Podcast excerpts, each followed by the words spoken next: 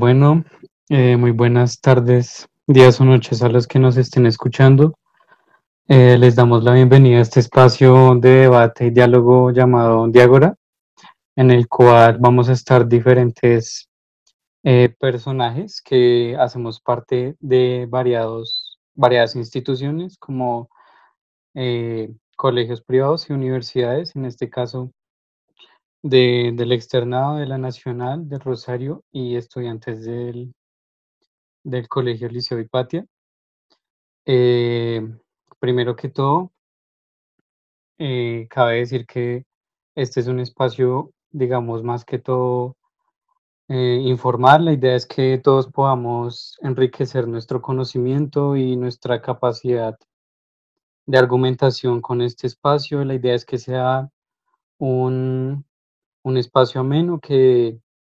que haya mucho, un debate muy sano y que hayan opiniones encontradas que nos ayuden a todos pues a, a progresar intelectual y pues académicamente. Eh, me gustaría que uno por uno se presentaran todos con unas pues breves palabras y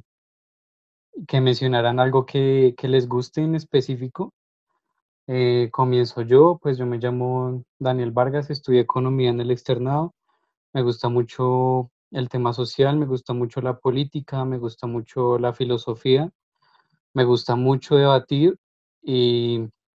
y me gusta mucho hacer parte de estos espacios en los que se conoce gente y se aprende a valorar la opinión de, de la gente. Entonces doy paso a Eduardo Arrieta para que se presente. Bueno, entonces, eh, eh, yo soy Samuel Pineda, eh, tengo 16 años del Colegio Liceo Hipatia, como Daniel dijo. Pues mis intereses están pues en los medios audiovisuales y también me gusta como pues aprender, pero más que todo de... me gusta aprender por mí mismo y pues no tanto académicamente, sino simplemente por, pues, por el gusto de saber diferentes cosas. Yo soy Eduardo Rieta, soy estudiante de la Universidad Nacional y mis intereses están más que todo en la teoría de conjuntos, la lógica matemática, la filosofía analítica y sobre todo el existencialismo y el existencialismo francés. Eh, bueno, hola a todos. Eh, mi nombre es María Paula, estoy estudiando psicología en el Rosario y yo creo que más que todo eh, mis intereses se basan en un poco la teoría sistémica que habla mucho de las relaciones que se pueden tener en el ambiente en general, las personas. También me interesa bastante los procesos psicológicos, entender el comportamiento de las personas.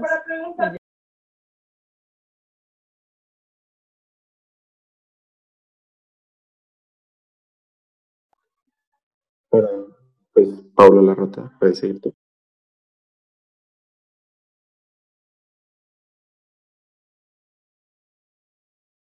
Listo, yo me llamo Paula Rosa, tengo unos 16 años y pues yo tengo diferentes gustos, la verdad, gustos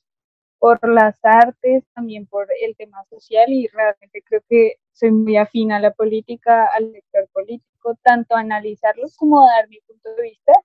y, y ya conversar y compartir con personas.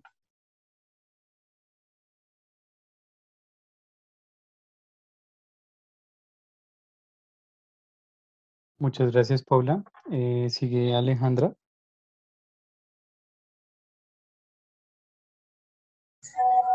Hola, soy Alejandra.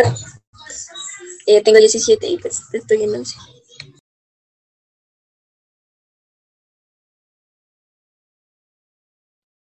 Bueno, muchas gracias. Me, me agrada saber sus, sus gustos y pues espero podamos aprender entre todos. Eh,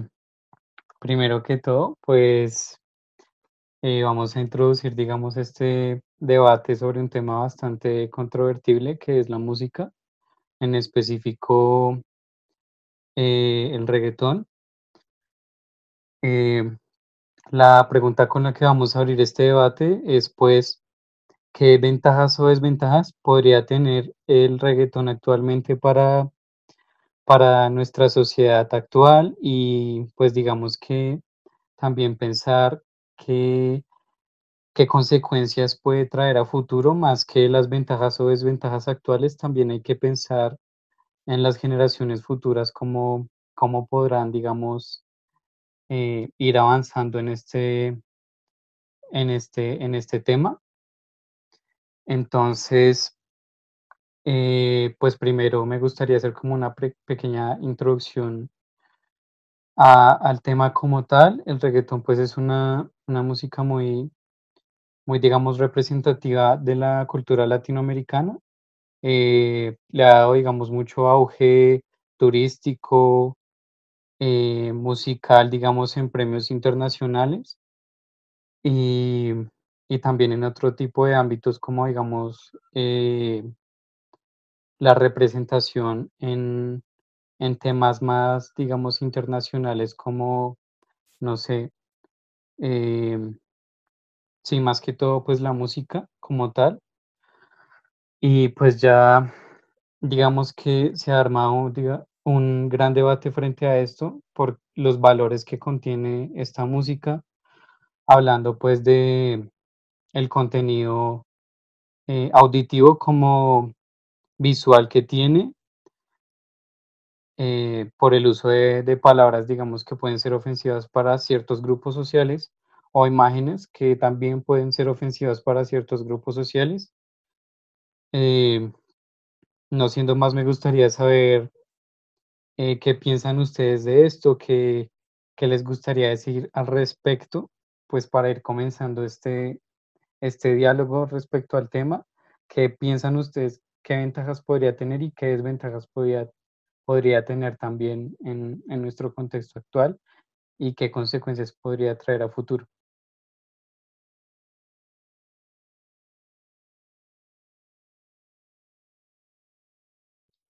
Pues,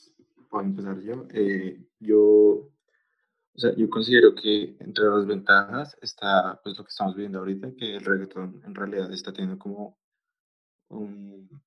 pues como gran impacto en toda la, como en el mercado americano y como que se ha ido metiendo poco a poco, incluso pues haciendo que la canción más vista en YouTube volviera con más reproducciones, pues sea una canción de reggaetón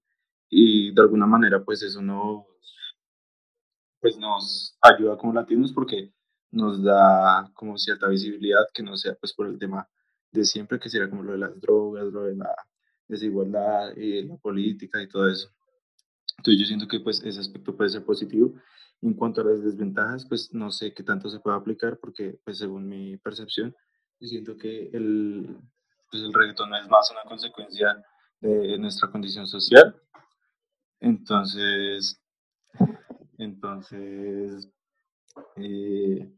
siento que si no, si no hubiera como, o sea, el reggaetón eh, en sí como género pues tiene mucho que ofrecer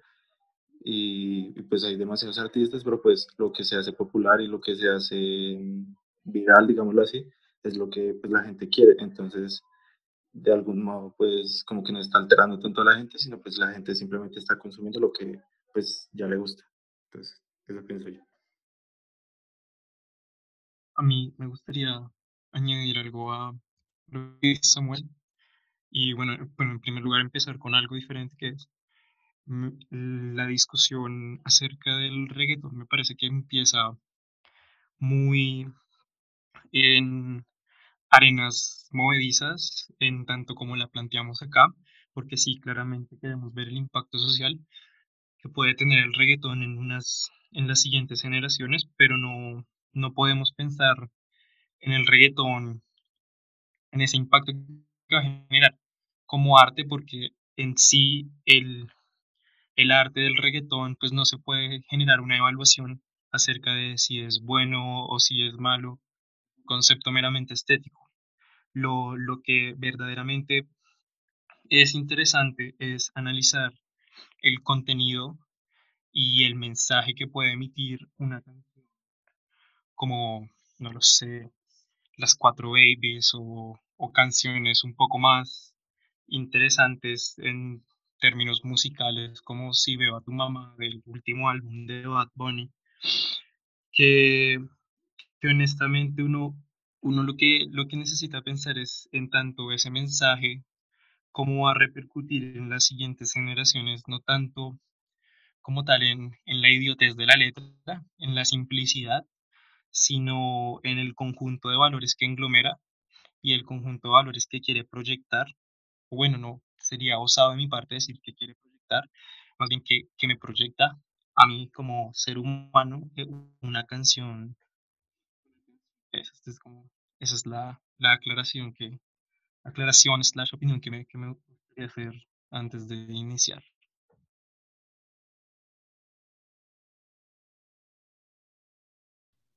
Es cierto que lo que decía Eduardo también, y pues a mí sí me gustaría tener en cuenta también el contexto, ¿no? Hay que pensar dónde nació, cómo nació y por qué nació, ¿no? Entonces, eso es algo que hay que tener en cuenta, más que el reggaetón, eh, juzgarlo, venir a, digamos que de alguna manera, a ponerlo en una escala moral de si está bien o está mal, que pues no creo que es lo que querramos hacer, sino más bien analizarlo.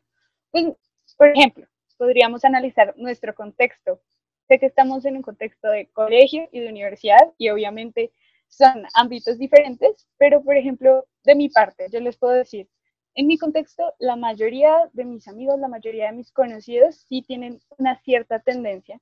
por escuchar reggaetón. Sin embargo, yo no la tengo, pero cuando hay algún tipo de reunión o hay algún tipo de fiesta o cualquier cosa pasa, pues siempre se va a, a predisponer por esa música. O sea, siempre va a haber eh, reggaetón en una fiesta, siempre va a haber reggaetón en una reunión. Por más de que yo no quiero que sea así, yo estoy como sujeto de mi contexto obligada a escucharlo.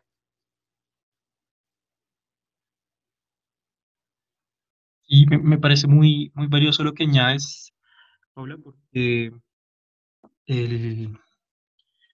el, el contexto en el cual se da, bueno, se supone que se da, o sea, la, la figura utópica del mundo que vende el reggaetón es, es, algo muy, muy curioso, pero si uno se va a los, a los inicios, mal no, no me acuerdo, es en Puerto Rico, República Dominicana, creo que es Puerto Rico para ser como más. Y no, no nace precisamente como un reggaetón, sino que nace como derivado de un ritmo que tengo entendido es africano que se llama el dembow. Lo que hacen algunos DJs underground del, de Puerto Rico que empiezan a mezclar ese dembow con sus, con sus estilos con sus vivencias y, y, lo mezclaron un poco con el hip hop, con el, con el rap que venía de la época, creo que eso fue alrededor de los, de los 90, entre los 90 y los 2000, pero es muy arriesgado a mi parte, tal vez sea antes, no, no tengo las fechas claras y me disculparán. Y, y sí, empieza, empieza como con un ritmo de, aparte, no tanto como de crítica social, sino como de mostrar una realidad de, una, de un grupo de un, de un sector de la población, pero en realidad el reggaetón se utilizará para las fiestas. Entonces, lo, que ponían para las fiestas era eso, y bueno, los, los eh, dominicanos, no, perdón, los puertorricenses son, son increíbles bailarines, entonces el ritmo es muy, muy movido y ya gracias. Panamá y Puerto Rico. No, no, no sabía que era Panamá, pensé que era República Dominicana. Eh, bueno, y, y, con eso, con eso se fue, se fue desarrollando, pues sí se fue de alguna forma no, no degradando, sino fue evolucionando lo que tenemos hoy en día. Pero lo, lo que quiero hacer énfasis es, en lo que quiero hacer énfasis en, en, lo que lo que demuestra Paula es de, a pesar de que las nuevas poblaciones, o sea, las nuevas poblaciones, las nuevas generaciones o, o nosotros como jóvenes y jóvenes adultos, eh, vemos es en el, en el reggaetón un, un escape, una, un, un, sinónimo de fiesta, ¿sí? La, lo que me vende, la imagen que me vende, la utopía que me vende el reggaetón es, es que, o bien, si me separo de una,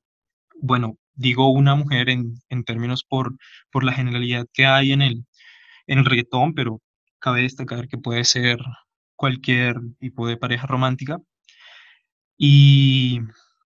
y bueno, ¿qué, qué pasa? Y, y, tal vez que como tengo el mejor carro que el del man, entonces puedo, o bueno, el del otro ser humano que está con mi anterior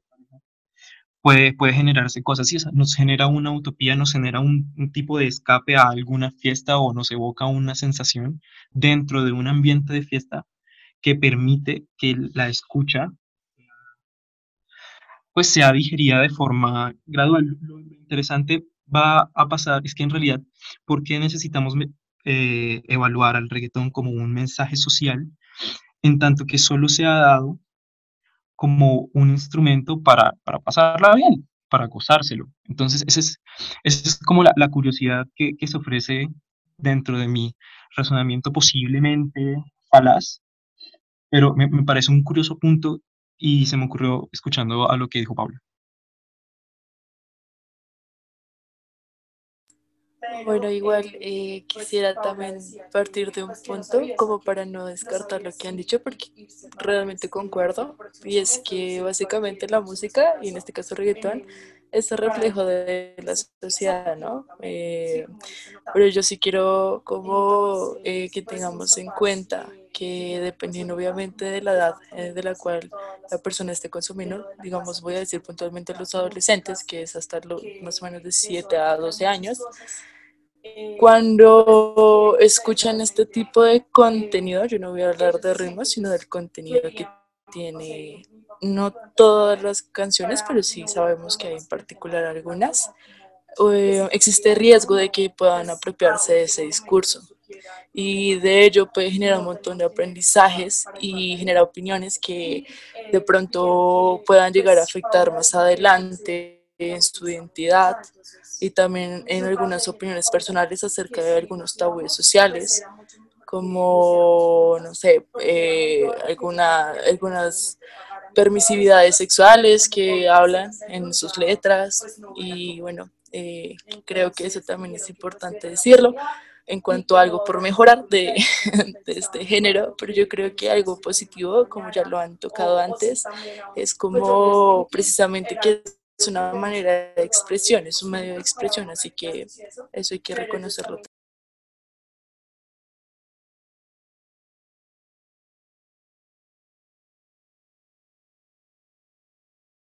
Bueno, muy interesante todo, todo lo que dicen y también me parece,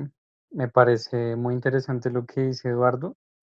y es que también, bueno, lo que dice Eduardo y Paula y es que también hay que eh, resaltar pues que en sus inicios tenía una intención diferente, sin embargo, pues también hay que tener en cuenta que esa intención se ha tergiversado. Entonces, volviendo a la pregunta central, eh, pues sí, hay que, hay que resaltar que tuvo en sus inicios una intención diferente respecto a representar una, digamos, una cultura que ha sido, eh, digamos, golpeada históricamente y esa era su forma de expresión, porque en muchas formas es derivado de, de, otras, de otros géneros como el reggae y el rap, que pues tienen una, tienen una fuerte crítica en, en algunos autores hacia pues diferentes temáticas sociales. Sin embargo, lo que vemos ahora pues es muy diferente, es algo mucho más comercial. Pues si hay algo que uno habla, eh, digamos, en economía es que pues la oferta no crea su demanda, la, la demanda es la que crea su oferta, así que digamos que el reggaetón pues no apareció mágicamente, sino que respondió, digamos, a una necesidad, pues no tanto necesidad, sino a, una, a un deseo que se tenía, como habló Eduardo, de, digamos, esta, este, este género que es tan atractivo en los bares, en las fiestas y todo eso, así que responde más, digamos que hacia algo más comercial de consumo masivo y ya no es lo que solía hacer antes. Entonces, me gustaría preguntarle, por ejemplo, a Eduardo, cuáles considera que serían, digamos, las ventajas que traería un género como este actualmente, pues sin hablar de sus orígenes. Eh, me gustaría que se hiciera la pregunta puntualmente de cuáles serían sus ventajas actualmente Eh, pues ya que él habló de la contemplación estética, entonces me gustaría saber cuáles son las ventajas que él ve en este género. Eh, yo creo que lo, las, las ventajas, pensar en, es que pensar en, en las ventajas del arte me cuesta mucho trabajo, porque, digamos, ¿qué, qué ventaja trajo la Mona Lisa al mundo? Sí, o sea, es una pieza preciosa que determinó un cambio en el, en el es- espacio del arte, pero como tal, ¿qué ventaja tiene? Fue, fue un, ¿cuál fue su fin último? ¿Cuál fue su, su pregunta, su propósito? Y, y, y verdaderamente el propósito a la hora está en quedarse, o sea, en quedarse ahí y cuál es el mensaje. Tal vez estudiarla por algunos académicos, sí, pero, pero, pero pues, ¿en qué me afecta a mí eso en que Coca-Cola me esté metiendo hasta por los ojos en Navidad sus comerciales? Entonces, me, parece que la, la, ventaja no puede, no me siento seguro o no, no me parece que sea válido hablar de una ventaja como un fin último o como una utilidad acerca de un fin último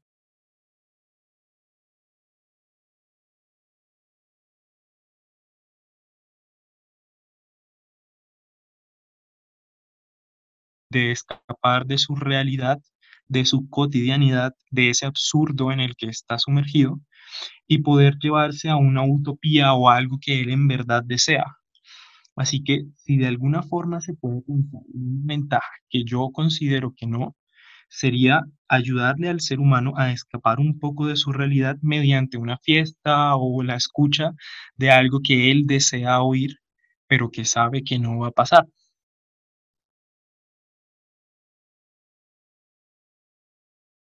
Bueno, me gustaría saber ahora qué piensa Alejandra respecto a esta pregunta central que ya hicimos y pues cuáles considera que serían los puntos a, tratar en, esta pregunta.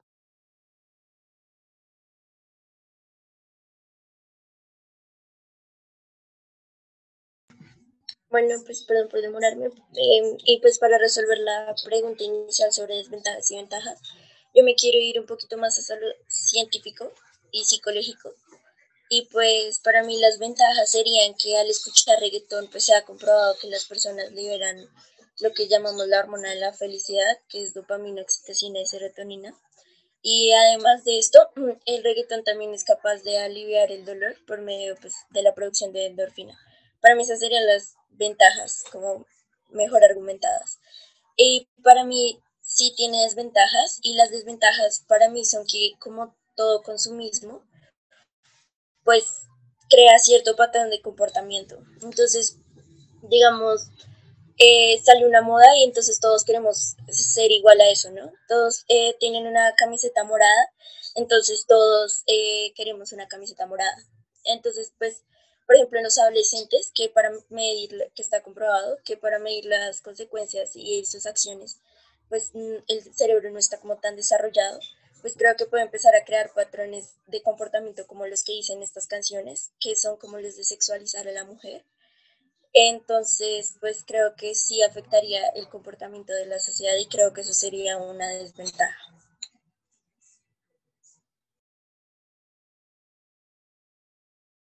Yo quiero retomar algo que dijo, pues algo que dijo Vargas y luego dijo Eduardo otra vez. Es como que lo planteaban un poco como una necesidad, ¿no? Y yo siento que Vargas se refería como a una necesidad que pues cada persona tiene de identificarse y eso siento que el reggaetón cumple muy bien con eso porque pues como nos mencionaba Eduardo,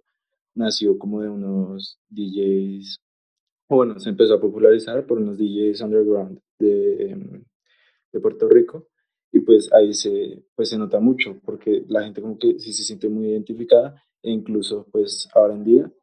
eso se sigue sintiendo porque los artistas de reggaetón no son, o sea, generalmente las historias son que pues surgen, entonces todos están como que se sienten identificados con ellos porque pues ellos también son como el pueblo, como, como de la, del proletariado, digámoslo así. Entonces, pues eso siempre pues ayuda mucho a que la gente se identifique y lo que decía, no sé si Eduardo o Alejandra, de pues escapar de la realidad, eso también pues aplica mucho en la actualidad porque pues como podemos, pues como se nota, las letras son muy de, de, de tener dinero, de tener pues, posibilidades con mujeres y cosas así, que es lo que pues en, general, en la generalidad se, se desea y se aspira desde un público pues joven a un público pues adulto que igual lo, lo anhela porque es como la visión que se tiene de triunfar en la vida o de ganar. Entonces pues eso opino yo. Bueno, sí, sí me parece, me, me parece curioso lo de lo que dice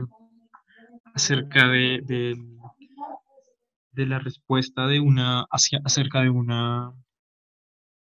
comunidad que está marginada, una comunidad eh, que elabora. Me,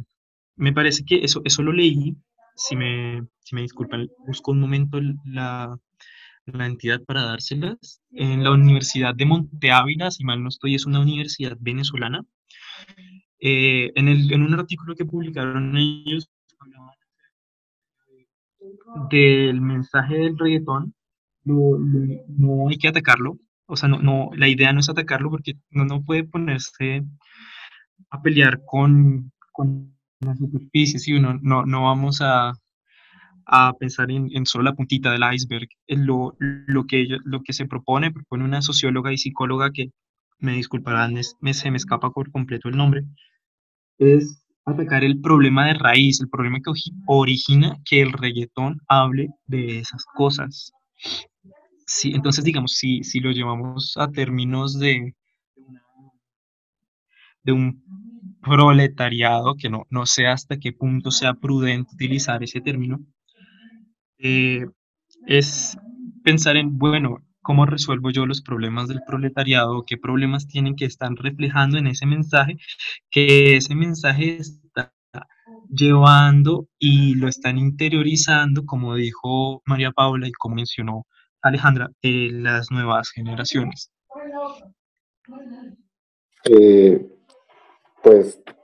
si lo que dice Eduardo tal vez me expresé mal, no sé si sería proletariado, pues estaba hablando más de que pues como que son del pueblo, también vienen desde abajo y han, han estado en las mismas situaciones y han tenido como las mismas oportunidades que la gente del común, pero pues de algún modo surgieron y por eso son conscientes de lo que las personas quieren. Entonces por eso son capaces de dárselos y, y pues por eso son populares. Pero pues ya cerrando eso, quería hablar de otra cosa que era como, pues otra vez lo de la identificación y como, digamos, eh, en los años 60, antes de que pues, naciera el reggaetón y todo eso, eh, la salsa, pues era esa, ese género con el que pues los latinos o, pues como donde nació el reggaetón, los puertorriqueños se identificaban y como pues la, no sé si sería complejificación, o lo estoy diciendo mal, pero pues como hacerlo más complejo y más grande y llevarlo a, Estados Unidos, a Nueva York y como pues alienarlo un poco de, de, del pueblo, que es lo que, lo que está diciendo ahorita, eh, como causó que ya no, no se sintiera tanta afinidad y pues no se sintiera tan identificado el pueblo con eso y le dio paso al reggaetón. Eso.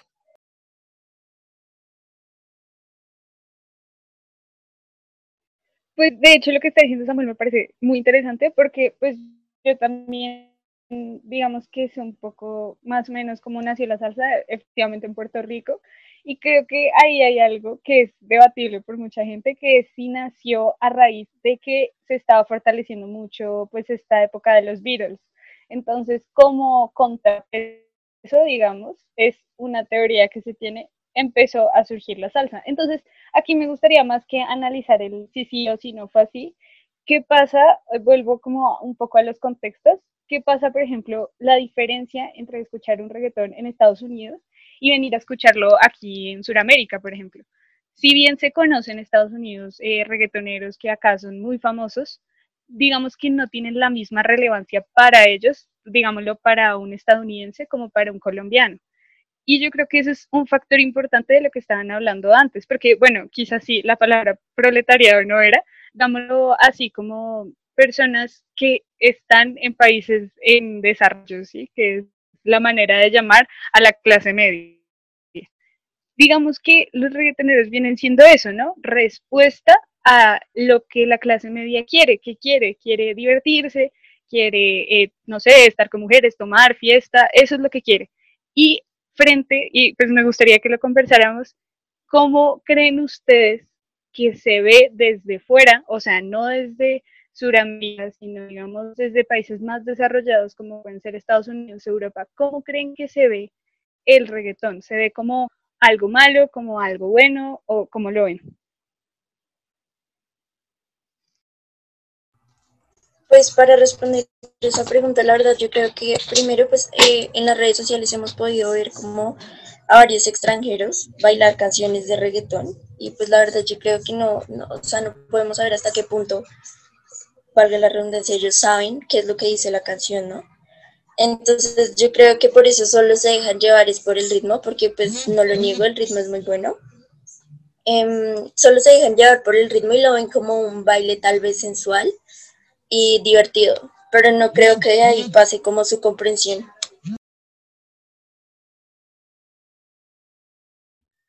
Yo podría agregar algo a la respuesta a esa pregunta y es desde una persona desde fuera cómo, cómo se vive el reggaetón. Eh, mi, mi, hermano lleva bastante tiempo ya haciendo su vida en, en Europa y me, me, comenta usualmente que cuando, que cuando se salen a, a tomar o a siempre se encuentra con un sitio que, que le pone reggaetón. Es porque es el fenómeno mundial del reggaetón, insisto, porque en países europeos donde usualmente la música estaba un poco más introspectiva o era más clásica, por así países escandinavos donde lo, lo, lo, que predomina en realidad es el black metal y el death metal, ustedes les ponen como una utopía de, fiesta, como un, un ambiente de, de, vamos a gozárnosla toda, entonces pues obviamente van a, van a sucumbir ante esos ante ese bajo, ante ese bajo africano muy, llama, muy llamativo y muy, muy, muy curioso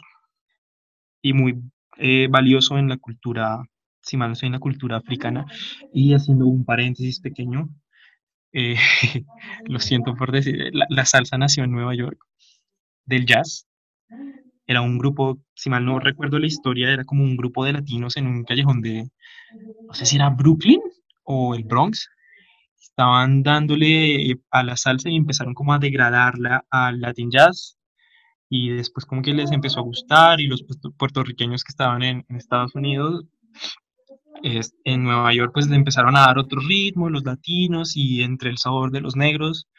haciendo jazz y los latinos con, con su movimiento y eso lograron con, confabular o bueno, crear lo que es ahora la salsa y nació en los 60 así en la época de auge de los virus, creo que en, la época psicodélica de los virus, del Sam Sgt. Pepper's Lonely Heart Clubs Band.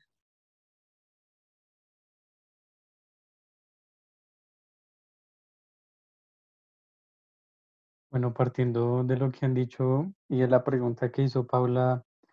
me gustaría, digamos, acá introducir una pregunta que siento que trae mucho, mucho debate al tema y es que pues ella habló de cómo lo ven afuera y es que, digamos, uno podría pensar que dentro del contenido visual que trae este, este género,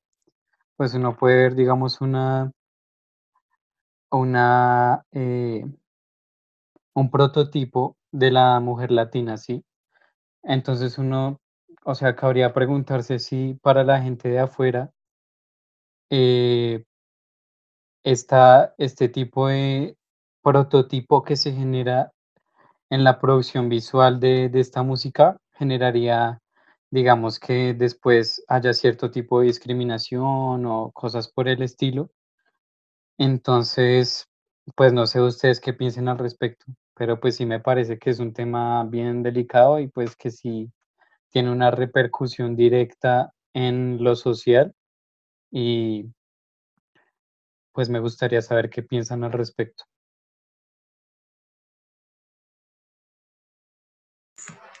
Pues, digamos, yo me voy a basar mucho en una red social que uso y es TikTok. Y pues digamos en estos videos hacen como muchas cosas que dicen que quieren una latina y que su prototipo de mujer es una latina y que porque las latinas somos sexys y con curvas y de todo, pero pues como tú dices, yo creo que es una cosa que simplemente ven en los videos musicales o cuando se llegan de pronto a acercar un poquito a la cultura latina, también creo que es porque voy a, puedo caer en la ignorancia, pero digamos que muchos extranjeros no conocen muy bien los países que conforman Latinoamérica y creen que todo es México y, ah, y Brasil. Entonces, pues digamos que todas, o sea, todas somos diferentes, todas, o sea, sí, no hay un prototipo que también está lo de que somos, eh, ¿cómo decirlo? De carácter fuerte, porque también yo creo que en estos videos se muestra es como que, aparte de que sexualiza, también es como que la mujer domina en estos temas como sexuales a veces en algunos. Y pues ya eso es lo que pienso.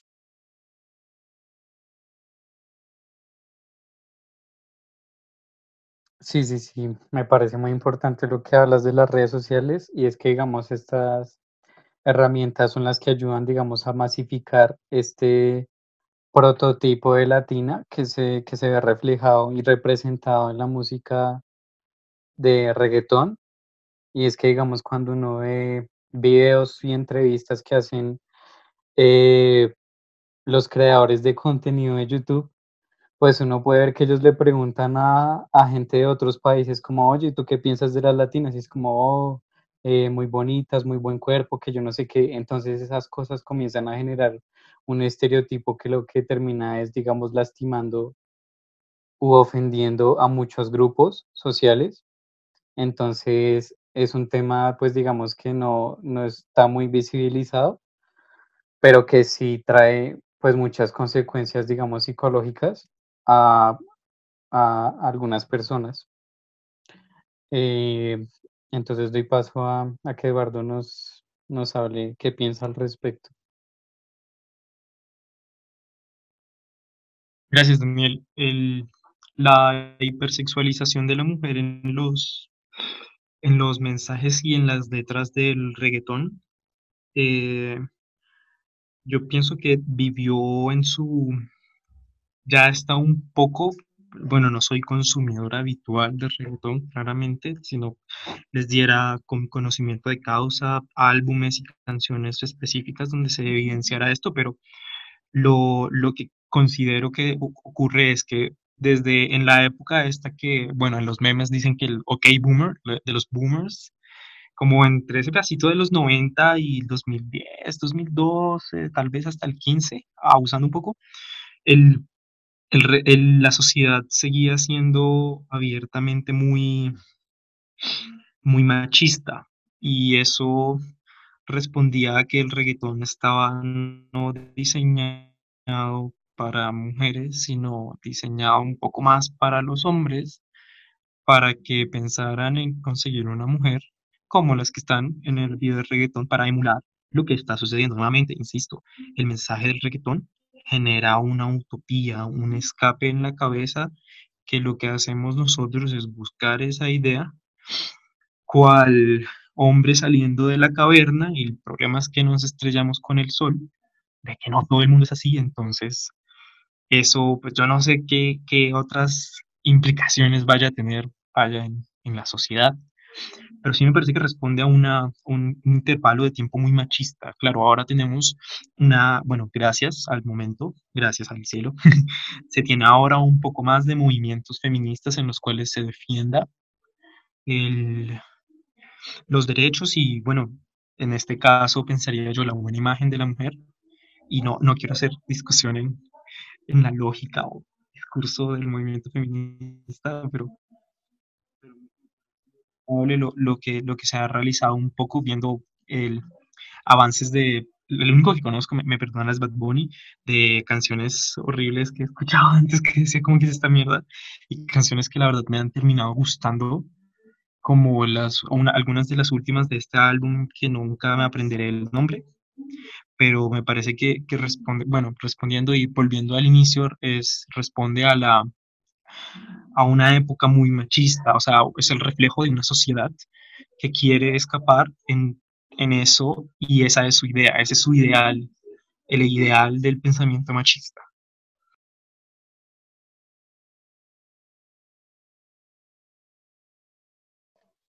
Y yo, pues, ya volviendo a, a la pregunta como tal, siento que la, pues, la percepción afuera como que generaliza mucho.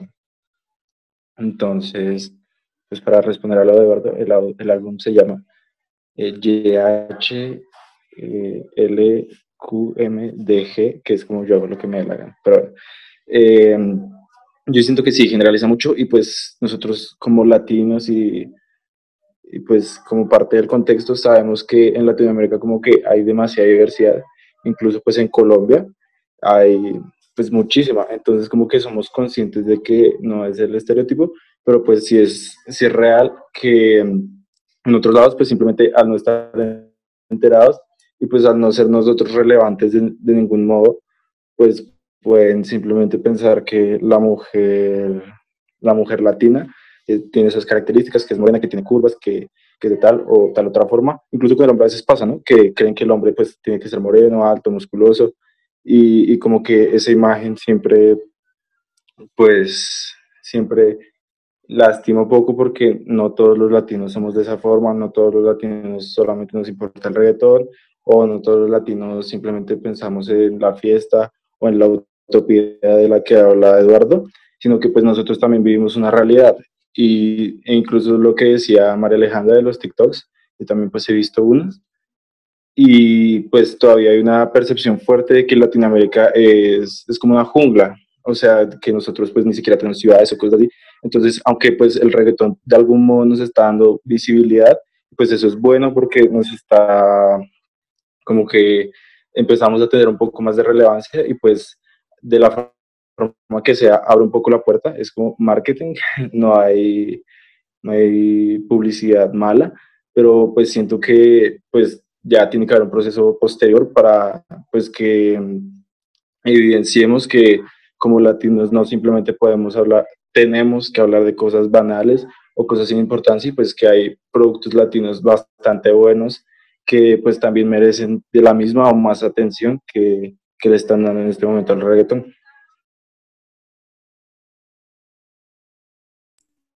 Listo, yo también quisiera compartir un punto y es que efectivamente hay una, o sea, hay una influencia en cómo se nos va a ver a las latinas y también latinos, también hay una imagen ahí eh, en el exterior, pero siento que, o bueno, mi punto es recalcar un poco más bien como incluso la visión externa de cómo pueden ser las mujeres va a afectarnos a nosotros en sociedad. Quiero comentarles un poquito así súper breve de un estudio que hicieron en el año 2007 la Asociación Americana, bueno, estadounidense de Psicológica. Ellos básicamente eh, examinaron cuál era eh, la implicación psicológica, emocional y se dieron cuenta que este podía volverse ese estereotipo que se generó y se ha generado a través de los años a través de este género y el contenido del mismo, eh, un factor de riesgo, se volvió un factor de riesgo para que las mujeres eh, que lo escuchen se creen como una meta, por decirlo así, de cumplir unos ideales. Y el factor grave aquí yo creo que es que al final influía en problemas serios como la depresión y demás. Entonces siento que comparto lo que ahorita estaban mencionando y es que también nosotros tenemos la responsabilidad de cómo mostrar, eh, incluso a través de medios como TikTok, que ahorita está bastante en apogeo, pues nada, o sea, mostrar como la otra cara y que más que, somos más que lo que muestran, porque no sé si ustedes alguna vez han tenido la oportunidad de ver cómo precisamente, si no estoy mal, Daniel lo comentaba, contenidos en YouTube donde ponían extranjeros a reaccionar y ellos realmente quedaban impresionados. Y a mí me impactaba también ver cómo ellos decían, como no puedo creer que ese sea el concepto que tengan de las mujeres allá. O sea, yo lo decían de una manera muy respetuosa, pero eso también me dejó pensando.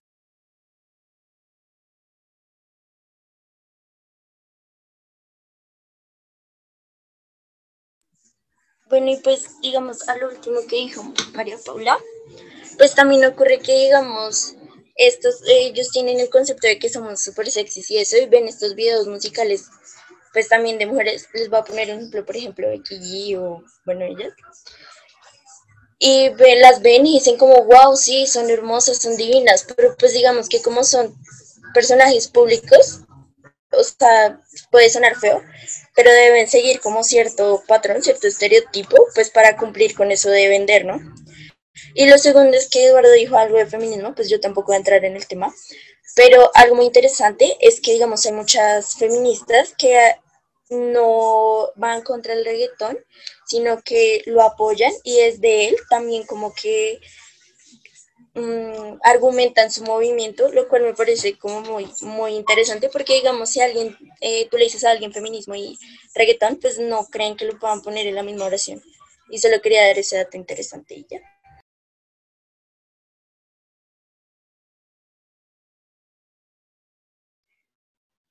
Y yo también quería agregar algo, de hecho, que tiene mucho que ver con lo que estaba hablando María, y es de los referentes, ¿no? Los referentes de latinos que tenemos. Entonces, por ejemplo, pensemos en, no Sofía Vergara o Salma Hayek. Son mujeres que cumplen con ese estereotipo. Y sin embargo, nosotros, o al menos yo personalmente, me siento identificado con ese tipo de latinas, en este caso mujeres pero no es tanto por el constructo social que se armó alrededor de ellas, sino es más por el papel que cumplen en la sociedad. Entonces, ¿qué sucede? Si tenemos una sociedad muy, eh, no sé, no quiero decir básica, pero se entiende a lo que voy, es que, pues si solo ven lo que quieren ver, si solo ven el físico, si solo ven, eh, no sé, digamos que el tema sexual, pues no podemos, digamos, entrar a hacer una crítica de esas personas tanto los referentes como eh, los que están sexualizando a la mujer, sino tenemos que entrar a mirar es la cultura y el contexto y por qué lo están haciendo. Digamos que siempre se tenido este estereotipo de que Sudamérica es como por debajo de todas las potencias. Entonces eso es lo que se está viendo reflejado en el reggaetón y en muchas otras áreas. Y pues eso es lo que quería Pues estoy muy de acuerdo con lo que dijo Paula y lo quiero complementar, digamos, los procesos ahorita en redes de los latinos o, o pues la representación. Siento que un tiempo fueron como todo este grupo de Lele Pons, Juan Pazurita, eh, se me escapa el nombre ahorita de otra muchacha, pero ella era colombiana, se llamaba como Andrea Algo. Y, y pues también como que de, de, la misma forma que el reggaetón nos dejan en, con un punto o en una perspectiva muy básica, porque el humor es muy básico, el, pues obviamente no se puede juzgar el humor, pero siempre era como lo mismo. No sé si me hago entender que pues hablaban de, pues, de la condición de latinos, que qué difícil, que lo mismo de la apariencia, que ellas pues tienen cierta voluptuosidad o lo que sea, y de cómo pues lo de los papeles, entonces siento que igual la imagen latina como que no está lo que, lo que ahorita, no está pues muy asociada a todo la diversidad y lo que podemos aportar, sino más a eso. Aunque pues también pienso por otro lado que igual no, no podemos esperar que pues los estadounidenses o pues el medio estadounidense en general nos pueda pues dejar una buena estima, porque incluso entre ellos mismos, o sea, como que no hay una, no, ah, perdón, es que me trae, no. Perdón, puedes seguir algo mientras sigo.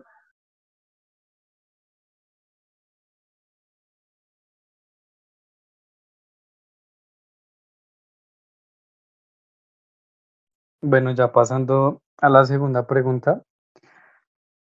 eh, pues recogiendo muchas cosas de las que han dicho, pues también me gustaría como agregar que si bien eh, la mujer como tal hace parte de, de esta de esta empresa, digamos que se, se enfoca en vender utilizando, digamos, el estereotipo del cuerpo de la mujer, pues uno también bien podría decir que eso va como eh, en, la, en la individualidad y en la libertad que tiene cada, cada persona, pues de ejercer laboralmente en lo que le guste, ¿sí? Entonces, pues también sería como un poco complicado entrar uno a, a establecer límites sobre algo que también hace parte de la libertad de expresión y que pues también es algo que, digamos, hay muchas mujeres que no, que no le ven tanto de malo y que por otro lado hay muchas mujeres que hacen parte del reggaetón y que, digamos, han intentado producir en el mismo género un tipo de música, digamos, eh, con un menor contenido, pues, de estereotipos y, y este tipo de cosas. Y pues ese, ese también es un punto a resaltar.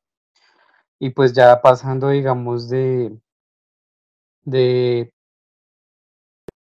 de, de algo que ya es más hacia la libertad de alguien que tiene la capacidad de decidir sobre ella,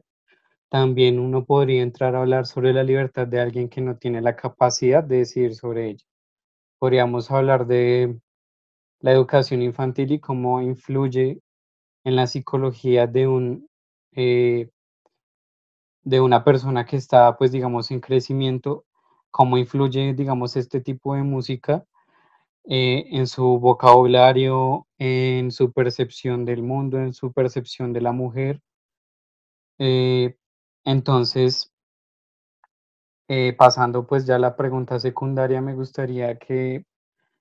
se preguntaran si deberían haber ciertos límites para este tipo de música, ya que como les dije antes, tal vez para las personas que tienen, digamos, la decisión de cómo percibir este, este mundo del reggaetón, también hay personas que no tienen, digamos, la facultad cognitiva de, de decidir sobre cómo perciben este, este entorno musical y cómo reciben las letras, las imágenes, y los mensajes que contiene todo esto. Me gustaría saber si ustedes creen que deberían haber límites y si la respuesta es sí, según digamos qué valores deberían ser establecidos dichos límites.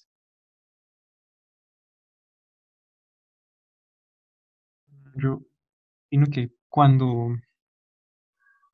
pienso yo, ¿no? En, no, no tengo un conocimiento profundo, más bien podría, podría decirse que tengo un conocimiento vago de lo que tiene que, que ver con los procesos educativos y sobre todo de menores, bueno, de menores en tanto que son infantes todavía, pero yo consideraría que dentro de los valores que se le que se le marquen a un niño no, no van a afectar en su consumo de música, porque la, pienso yo, y es una pregunta que he tenido tal vez hace un tiempo, el, eh, ¿qué tanto afecta la estética a la moral? Yo considero que la moral y la estética van completamente aparte, por eso les digo, si, si uno le enseña los valores al niño, no, no entiendo qué tienen que ver con, el reggaetón, debería ser otra cosa diferente,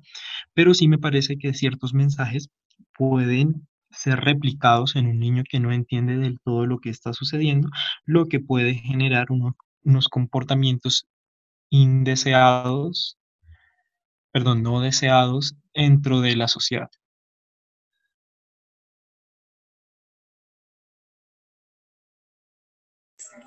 Pues respecto a lo de los niños, sí hay algo y es que, digamos, yo leí que los niños hasta los siete años no pueden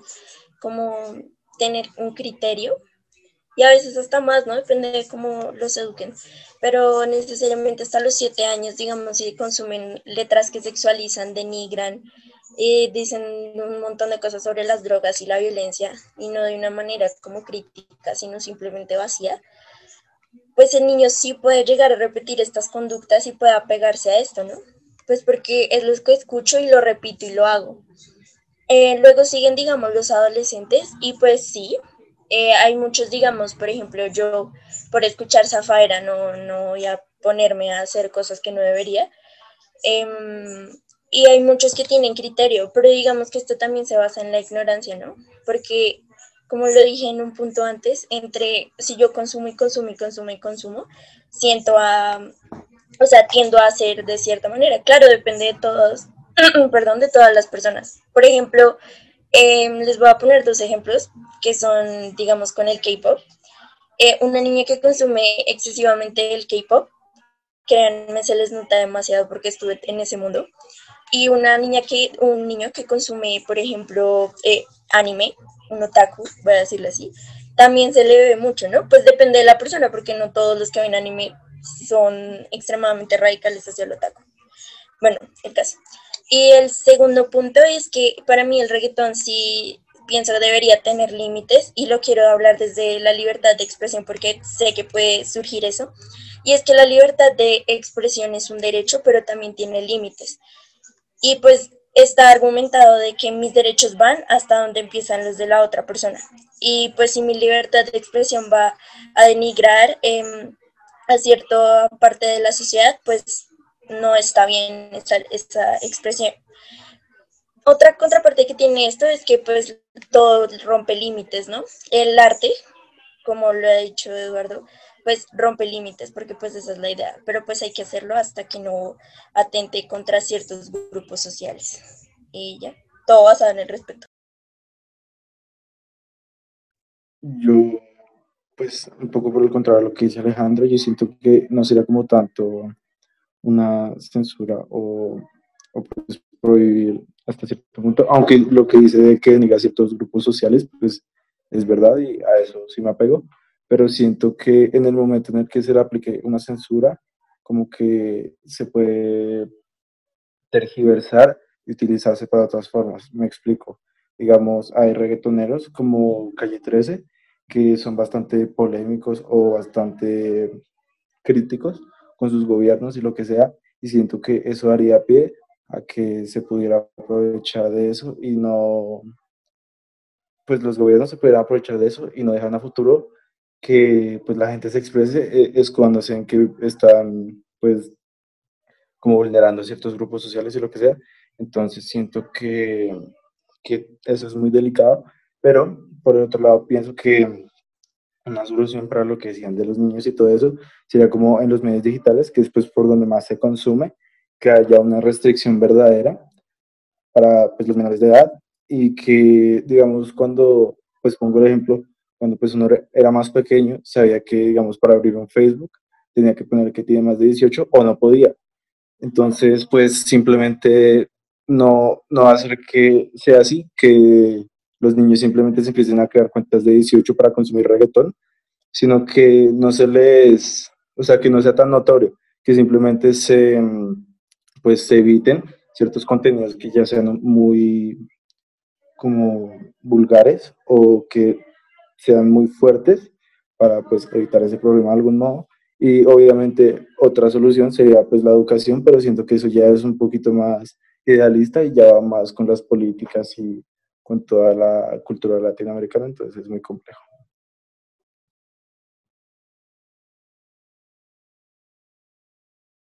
Yo quisiera agregar una cosa. Eh, bueno, en cuanto a eh, la parte de el, bueno, la exposición a menores, a este, bueno, menores, sí me refiero a menores, antes de los 18 eh, a este tipo de géneros, yo sí he podido eh, ver que hay una, una, afectación porque cualquier cosa que consumamos va a terminar generando en nosotros una opinión individual y siento que es muy importante. Es verdad que eh, puede que tú lo digas que sea complicado la parte educativa, pero siento que los padres sí tienen un papel fundamental, no sé si ustedes sabían, pero los niños más o menos a la edad de los siete años empiezan a forjar el pensamiento crítico y eso siempre tiene que ir de la mano con un adulto que apoye ese proceso. Entonces, no sé si censurar sea la mejor solución o demás, no creo que lo sea, porque siento que obviamente es algo muy arraigado a la cultura, el contenido que hay en este género, pero lo que sí se podría hacer de pronto es de cierta manera es llamar a padres de familia o adultos responsables del cuidado de los niños a mesurar un poco y también ayudarles a crear una identidad un poco más sana. Y me puse a investigar un poquito y es que es verdad que existe la libertad de expresión y demás en el arte, pero estuve investigando, pues legalmente eh, no se puede utilizar la libertad de expresión para referirse vulgarmente y sin pudor a temas y asuntos sensibles de la sociedad y que para estos casos pues es importante medir las palabras. Y tampoco es bueno o no respalda la libertad de expresión que incite a la violencia contra ciertos individuos. Entonces, la verdad siento que eso sí es un poco más responsable incluso de nosotros, no dejarlo, sé que mencioné lo de los adultos responsables, pero pero si tenemos nosotros ya como el criterio suficiente, obviamente, de distinguir nuestra identidad, lo que es real para mí, lo que yo soy, eh, y sé cómo puedo compartirlo con un menor, también sería válido que nosotros como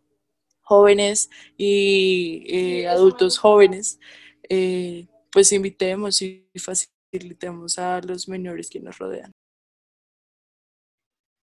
Yo estoy totalmente de acuerdo con lo que han dicho, excepto por una cosa, el tema de la censura a la libertad de expresión, o bueno, no llamémoslo censura, eh, digamos, eh, poner un poco de eufemismo al asunto de no llamarlo tanto por lo que es o dejar el reggaetón ponerle una estructura de ven, no lo digas así, dilo de otra manera, me parece que realmente es un despropósito del mismo, porque si se está buscando o el reggaetón tiene como propósito pues, no sé, eh, digamos que poner en su exponencial hacia lo que da, digamos, la fiesta o la sexualidad también, ponerle ese tipo de disclaimers también quitaría un poco la esencia de lo que es. ¿Y qué pasa? Entiendo a lo que van con eh, ponerle como ciertos eh, límites, porque tiene sentido, pero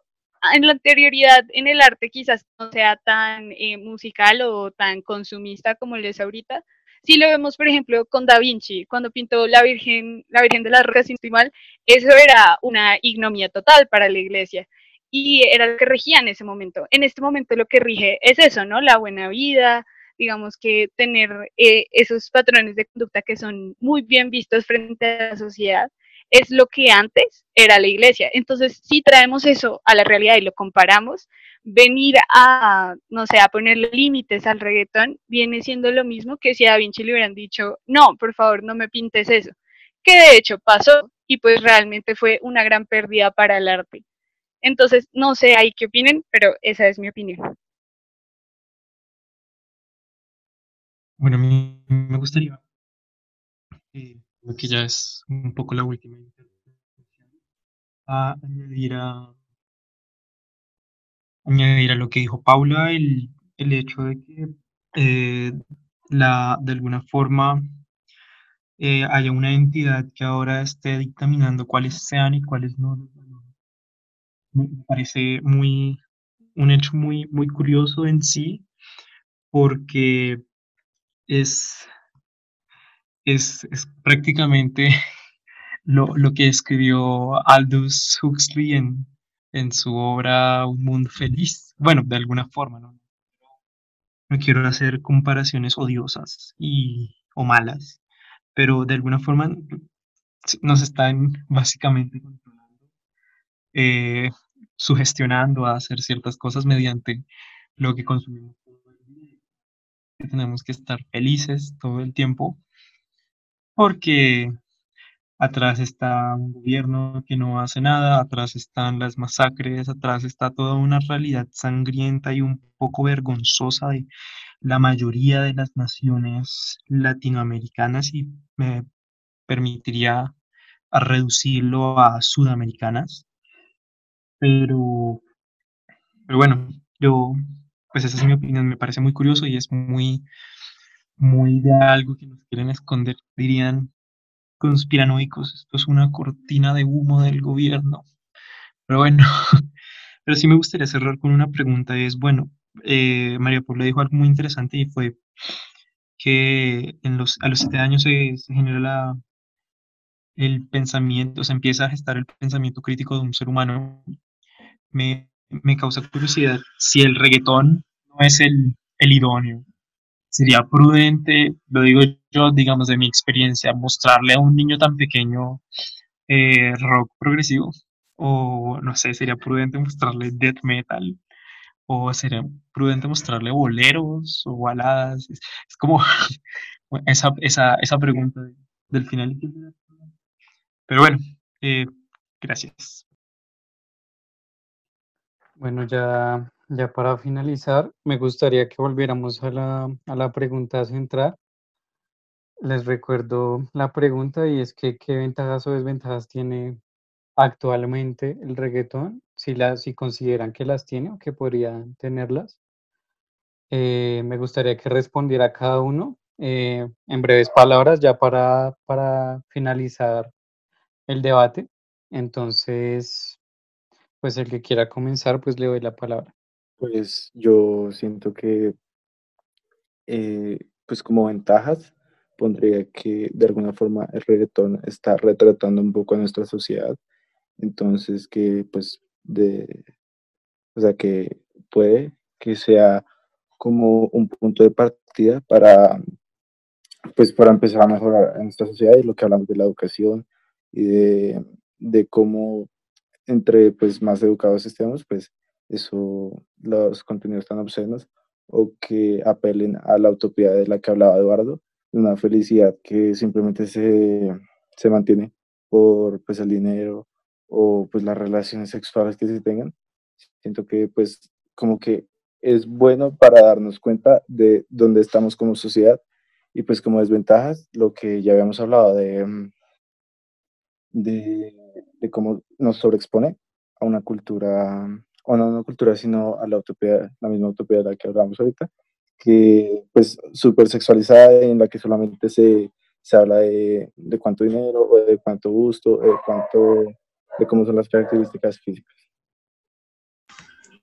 Pues para resolver la pregunta, primero desventajas, eh,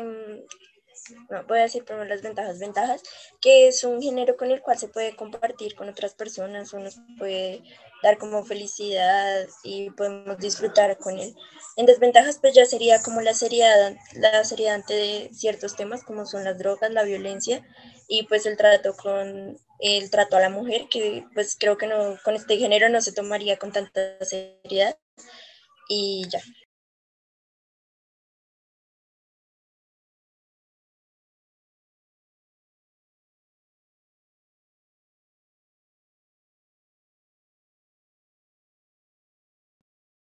Bueno, respondiendo a la pregunta, las desventajas que me parece que existen en el reggaetón son claramente la eh, interiorización y, y, tal vez la puesta en práctica del mensaje que las, algunas de las canciones tienen. Y las ventajas, eh, me parece que es un, un espacio de expresión que se ha generado de forma masiva en donde ya no es un grupo pequeño de personas, sino un grupo gigante de personas que se sienten identificadas y se sienten a gusto con eso y bueno, eso de alguna forma ayuda también a diversificar el, la escena musical o los sonidos del mundo.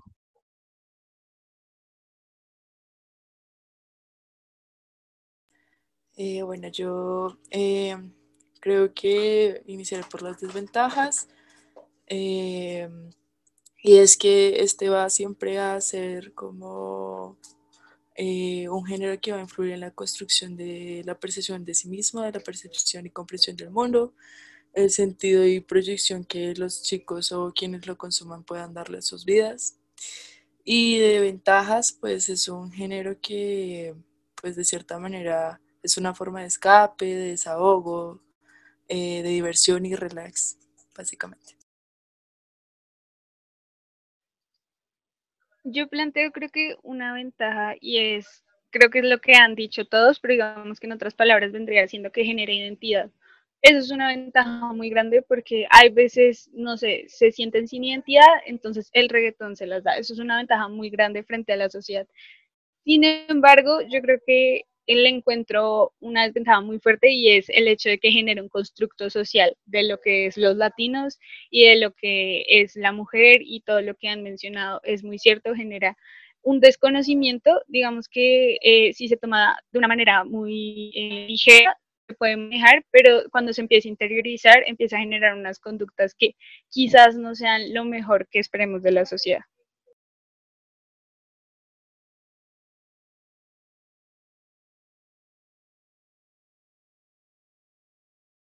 Bueno, eh, muchas gracias a todos por su, por su disposición para este debate. Está claro que es un tema muy controversial. Hay un encuentro, pues, digamos, de libertades entre varios grupos, entre los grupos que pues prefieren esta música y los que se sienten ofendidos con algunos contenidos que, que la misma tiene.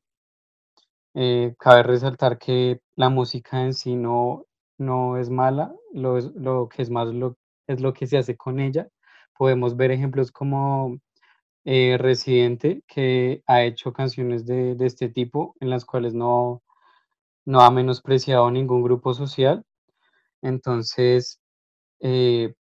pues cabe resaltar que sí hay, digamos que, un sentido de transformación de este género